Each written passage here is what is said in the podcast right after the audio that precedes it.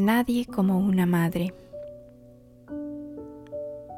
Dejaremos que el Señor hable a nuestros corazones, toque nuestras conciencias. En nuestro silencio en este momento, que esta meditación y cada palabra no regrese vacía. Por la señal de la Santa Cruz, de nuestros enemigos, líbranos Señor Dios nuestro. Invocaremos al Espíritu Santo. Ven Espíritu Santo, ilumina los corazones de tus fieles, enciende en ellos el fuego de tu amor.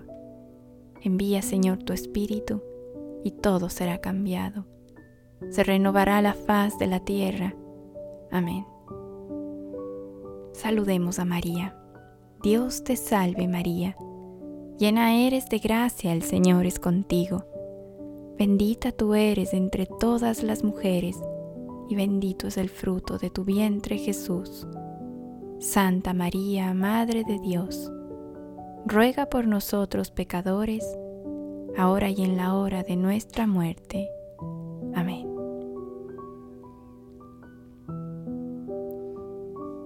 Mi espíritu se regocija en Dios. Lucas 1:47 Colmada del favor de Dios y de su presencia. María descubre aquella autenticidad que se llama alegría. Es una historia tan antigua como nosotros la alegría y también misteriosa. Podríamos decir que no podemos llamar así a todas las experiencias y situaciones de nuestra vida. Lamentablemente la alegría viene y luego se va. Nos deja los residuos de su fuego, que llamamos deseo, pesar, esperanza y también melancolía. Nadie en el mundo nos ha enseñado. Sin embargo, estamos ciertos, seguros de ello, la alegría es la condición justa para el hombre. Dios nos da ampliamente razón al respecto en la Biblia. Las palabras regocijo, consuelo y alegría aparecen cientos de veces. Incluso debemos decir, y hoy más que nunca, que Él es el único que tiene el coraje de proclamarla y prometerla como una condición de vida en este mundo. Y digo en este mundo porque sospecho que todos nosotros, yo, tú, todos, somos un tanto escépticos sobre tal posibilidad. La alegría es propia del reino perfecto que es la típica experiencia paradisiaca. No la ponemos en duda, es más bien una realización aquí, en la condición presente, lo que a veces nos deja inciertos y perplejos. ¿Ves que María se regocijó cuando todavía estaba en la tierra? Ahora, ¿esto qué significa? Significa que el anuncio de Dios sobre la alegría es verdadero, como todos sus anuncios, y que el secreto para verificarlo consiste en encontrar una senda oculta dentro de nuestro corazón. Admitámoslo.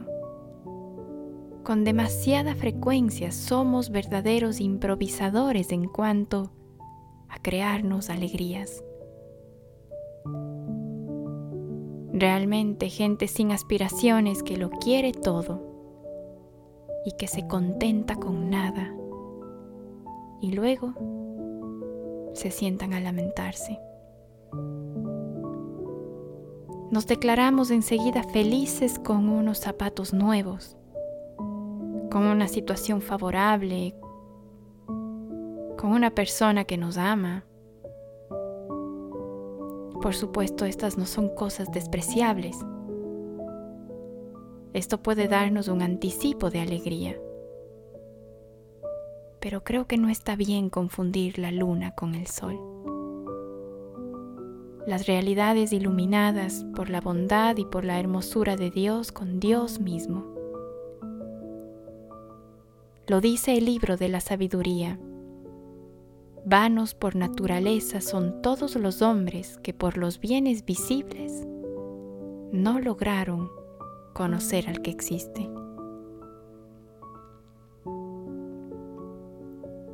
Sabiduría 13.1 Y recordarás lo que Jesús declaró a ciertos fariseos. Entonces sabréis que yo soy. Juan 8:24. Luego el Señor es el que es, o sea, el que vive, ama, sabe, se alegra eternamente. Es a Él al que debemos reconocer. Y si lo reconocemos, la cuestión de la alegría está resuelta de una vez para siempre.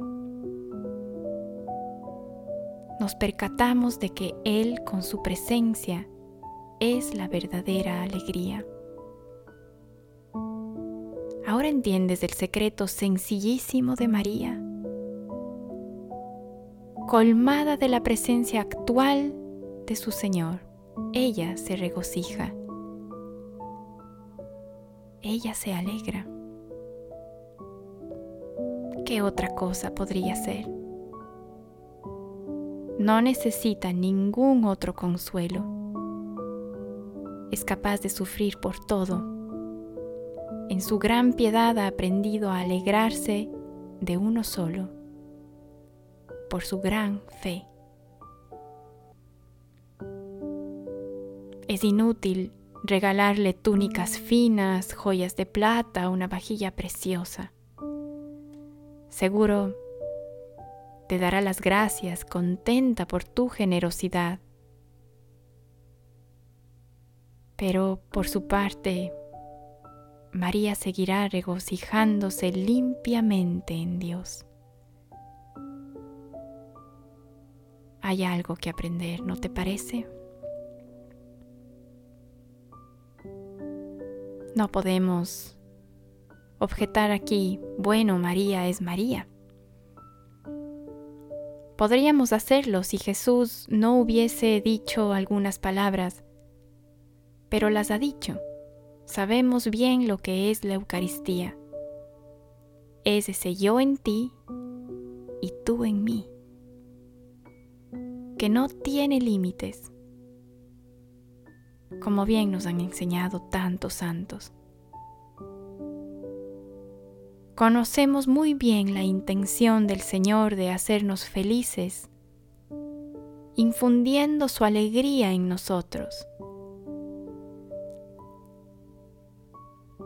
para que nuestra alegría sea plena. Esa es la experiencia de María. Su regocijo puede vibrar en nosotros también y la intención de Dios es que así ocurra. ¿Qué te parece todo esto? Quizás estés pensando, que si las cosas son así es para ti el momento de que te dé vergüenza en el rostro, que se note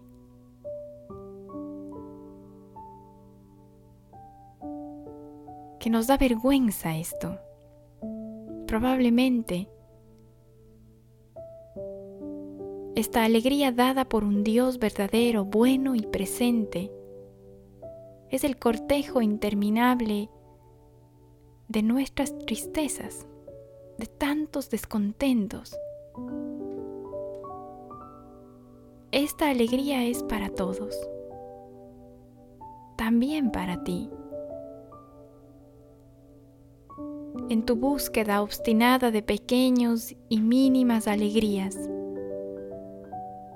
hasta las bajas permanencias en la satisfacción vulgar, hasta la miseria de las complacencias malignas. Sí, será preciso mirarse con humilde afán. Mirarnos con ganas de purificación en el regocijo amoroso de María. No en vano, ella es nuestra hermana. No es en vano también nuestra madre. será preciso querer ser más alegres por nosotros, por los nuestros o por los que nos rodean. Somos nosotros quienes creamos el ambiente que queremos y lo hacemos con nuestras actitudes. Si te dejas llevar por la angustia, la envidia, el rencor, los chismes, el odio, por la falta de perdón, por los caprichos de niños inmaduros que a veces tenemos, por tantas otras actitudes que solo tú las puedes controlar. Pero si no tienes deseo de combatirlas, será ellas las que ganen la batalla y hundan tu corazón en un profundo vacío. Y esto impedirá que recibas la alegría de Dios. Aún en los momentos más difíciles, porque la alegría de Dios no son risas y carcajadas, burlas y mofas. La alegría de Dios es la paz la paz que nace de la confianza absoluta en el amor divino. Eso es la alegría. Recemos en silencio, en el silencio que Dios nos pide.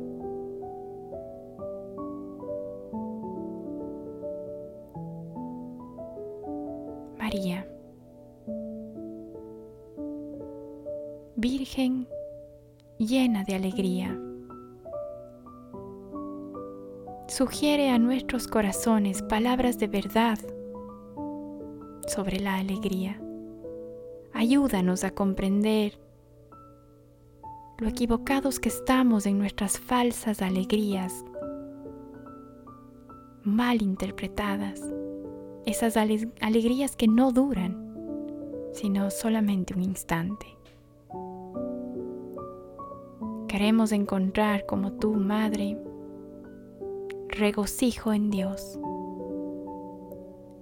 Creemos que esto es posible. Más aún sabemos que lo da todos los días el Señor. Intercede por nosotros, Madre. Hay tantos hombres y mujeres tristes y desconsolados en esta vida por despreocupación propia, por dejadez, por pereza, por posponerte, Señor. En nuestro interior habita la tristeza. ¿Sabes por qué? Porque somos tibios de fe nos conformamos con elevar una simple oración o un fugaz pensamiento en Dios sin ser alimentados a diario de su palabra, de su presencia viva en la Eucaristía y en la gracia que nos deja una sincera confesión. Que hoy guardemos en nuestros corazones alguna palabra, frase o idea que nos haya llamado la atención. Ahí es donde Jesús nos está hablando. María, Virgen y Madre, intercede por nosotros para que abriguemos nuestra fe con un celo mayor al cuidado que ponemos en nuestra apariencia física y en nuestros bienes materiales. Que encontremos la verdadera alegría.